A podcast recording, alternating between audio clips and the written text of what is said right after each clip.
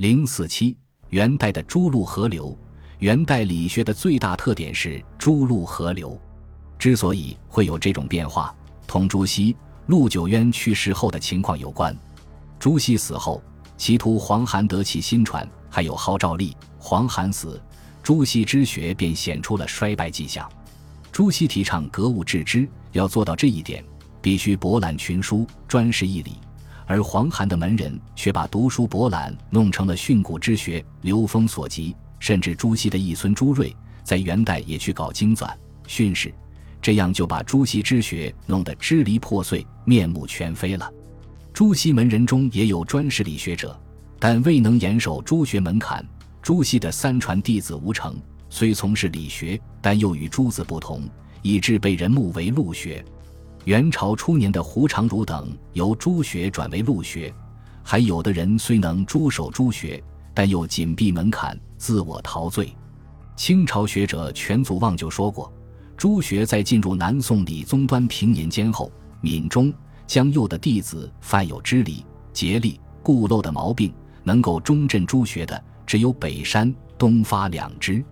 北山是指何基这一支，何基是婺州金华人，字子公，号北山，早年授业于黄，得亲传朱熹之学，主张至今当谨守经完。不必多起疑义。王勃、晋吕祥俱出其门下。清人黄宗羲说：“何基仅能熟读四书，才干平庸。”金吕祥论说：“往往与朱熹敌伍。”王勃对朱熹的大学格物传补视为多余。东发是指黄镇这一支。黄镇，宋代庆元慈溪人，字东发，著有《黄氏日钞》，系考定经史子集之作。全祖望认为。日超之作折中诸儒，给予考廷议不肯苟同，是诸子的传人，却折中诸儒学说，甚至于对诸子的议论也不赞同。全祖望对黄镇的批评是很尖刻的。总之，在朱熹身后，朱学的思想已显露出薪火不济的景象，他的后继者已提不出新见解了。朱学显示出衰落景象，那么陆学又如何呢？自陆象山死后，这一派骤然失去了昔日的辉煌，也陷入了不景气之中。他的门徒在江西的一支称怀唐诸儒，最有名的是傅孟全，号称陆氏高祖，但未得陆学真谛，讲课不知所云，听者昏昏欲睡。后来这一支逐渐淹没无闻。陆象山门下较有影响的是浙东四明寺先生。四明寺先生是指杨戬、袁谢。舒林、沈焕四人均是四明人，故称四明寺先生。其中以杨戬为首，人称杨戬为慈湖先生。杨戬、袁谢把陆象山的发明本心理解成名物为主，以至于不读书、不穷理，专做打坐功夫。清人批评说：“慈湖之下，大抵进入于神，是很有道理的。”他们名为传陆子之学，其实已经失去了陆学的精髓。舒林、沈焕也不完全诛守陆学，陆学到了元代，可说是每况愈下了。陆象山的一孙在元代穷愁潦倒，年过五十岁，贫窭不能娶妻，就是陆学衰敝的写照。进入元代，无论是朱学还是陆学，都已被歪曲的偏离了原来的宗旨，因而也就难以继续下去。朱、陆之间自鹅湖之会发生争论后。这种争论一直持续不断，长期的争辩都把各自的缺陷暴露得淋漓尽致。朱、陆的门徒们觉得已无必要再争论下去，应该打破门户之见，取长补短。元代的郑煜、吴成、虞姬等人就主张朱、陆合会。吴承认为，所谓朱、陆之争，是两家不孝的门徒故意制造出来的事端。陆象山的本心论是和孔、孟以及宋代的周敦颐。程颐、张载、邵雍的学说一脉相通的，诸陆二师之为交易也，而二家拥列之门人各立标榜，互相敌子，以至于今，学者犹惑，呜呼甚矣。道之无传，而人之异或难晓也。诸陆两人为交易也的说法是很新颖的提法。既然在早年就没有根本分歧，这时合流就是很自然的事了。吴承的学生虞姬。王英林的入室弟子袁觉等人都有朱、陆本是一体的论调，与吴承的说法前后呼应。其中论述的最得体、最深刻的是郑玉。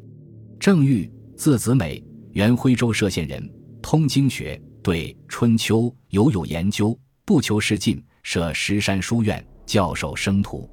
元廷授以官，辞而不受。朱元璋部将邓玉于至正十七年率兵入徽州，征他为官，不从，被囚于市，自缢而死。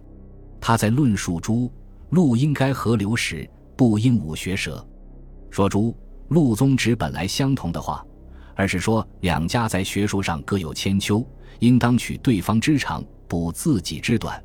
这一说法非常得体。明末清初的学者黄宗羲、全祖望等对此说深表赞同。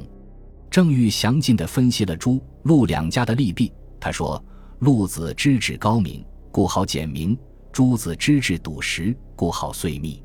盖各因其志之所进而为学，故所入之途有不同耳。及其志也，三纲五常、仁义道德，其有不同者哉？在扶植封建伦理纲常上，两家没有分歧，不过只是陆学本质高明，因此喜欢简明扼要。”朱子学说的本质厚道实在，因此分析问题时深邃严密，区别仅此而已。既无原则分歧，调和起来便容易了。怎样调和呢？当然不是两家学说的拼凑，而是取陆学的本心论，再加上朱学为学致知的次序和坚定实在的下功夫。所以，元代的朱陆合流，实际上是以朱学笃实的功夫，去弥补陆学谈空说妙的弊病。从而使陆学获得生机。元代理学家的情况各不相同，比如史蒙清、郑玉是由陆入朱，而徐林、胡长儒则是由朱入陆。许谦、许衡等是朱学人物，又兼取陆学的本心论。吴承、于吉也是如此。元代朱、陆之所以能够合流，首先是因为有共同思想基础，也即在扶植封建伦理纲常上是一致的；其次是朱。陆两人少年时气盛，学说上有矛盾，但到了晚年，也都觉察到自己有偏激情绪。朱熹自毁说话之理，陆象山称与朱熹的争论是粗心浮气，这说明两人在思想上有互通之处，这就为两派的调和提供了契机。南宋朱、陆两家的理学在元代趋于河流，对明代王学起了孕育作用。元代理学家人才辈出。搭起了从南宋的陆学过渡到明代王学的桥梁。元代的诸陆合流，只不过是两家学说融合的开端，有许多问题还未来得及解决。到了王阳明时期，才有功夫对诸陆学说的精华融会贯通、剪裁融铸，形成新的博大精细的王学体系。王阳明对朱陆学说的研究，比起元代理学家更进了一步，丝毫显不出弥合的痕迹了。